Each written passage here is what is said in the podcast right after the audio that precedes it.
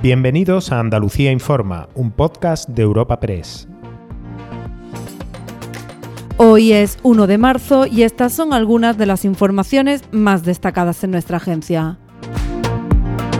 Comenzamos marzo y lo hacemos en Andalucía vestidos de gala porque tras la celebración del 28F, hoy Málaga es toda ella una alfombra roja, la que recibe una nueva cita del festival de cine más afianzado de nuestra tierra, y es que ya van 27 ediciones. Quedan 10 días de rostros de la gran pantalla. Se comienza con la biznaga Ciudad del Paraíso para los imprescindibles del cine español que recibirá Lola Herrera. Pero este certamen trasciende a la sala glamurosa y los teatros de la ciudad. En toda Málaga, hoteles, bares y restaurantes esperan días en torno a la cinematografía española.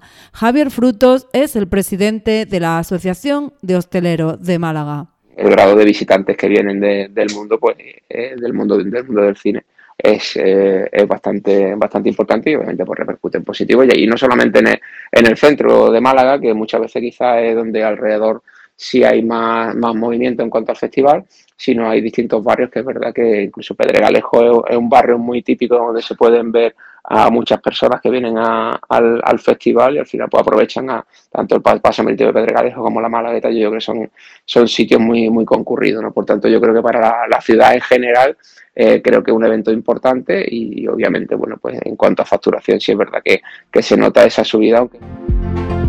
Y seguimos con buenas noticias y las tenemos sobre Doñana. Por un lado, ya han nacido los tres primeros linces de la temporada en este parque nacional.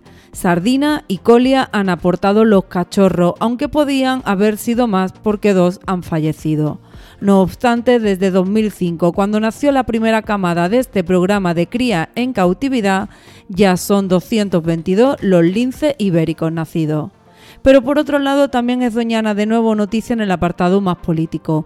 La Junta, siguiendo el pacto alcanzado con el Gobierno central, va a crear un comisionado para su supervisión.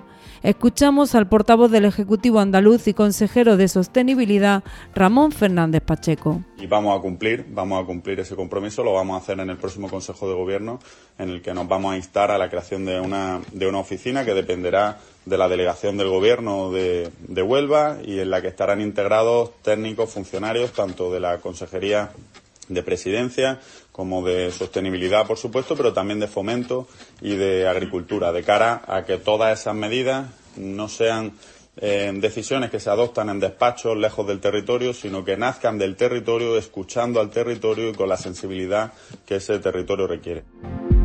Y tenemos que cerrar con inmigración. En Almería continúan con el proceso de desalojo de los 200 migrantes que llegaron a la isla de Alborán en varias pateras. Llevan allí desde el pasado fin de semana y las condiciones meteorológicas han impedido su llegada a la península. Además, hoy ha habido dos detenciones por el traslado desde la costa de Argelia hasta el litoral almeriense. A nivel político se espera trabajar con el Gobierno central y las comunidades en la cita anunciada hoy por la ministra. El 18 de marzo se celebrará la segunda conferencia sectorial de migraciones de esta legislatura. La reunión tendrá lugar después de que se haya registrado en España la llegada de 13.302 migrantes desde enero hasta el 15 de febrero de este año. En total, un 424% más que en el mismo periodo de 2023. La consejera del ramo Loles López se ha manifestado así al conocer la citación. Eh, pero le vamos a pedir lo mismo que le pedimos siempre. Lealtad, información, coordinación y financiación.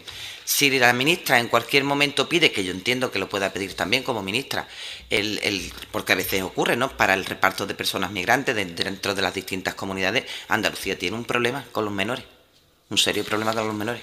No puedo acoger menores aunque quiera. Tengo los recursos ya al borde del colapso porque han entrado muchísimos menores, como usted bien decía, bajo el salvoconducto de la mayoría de edad. Recuerda que puedes encontrar estas y otras muchas noticias en la sección de Andalucía en nuestra web europapress.es.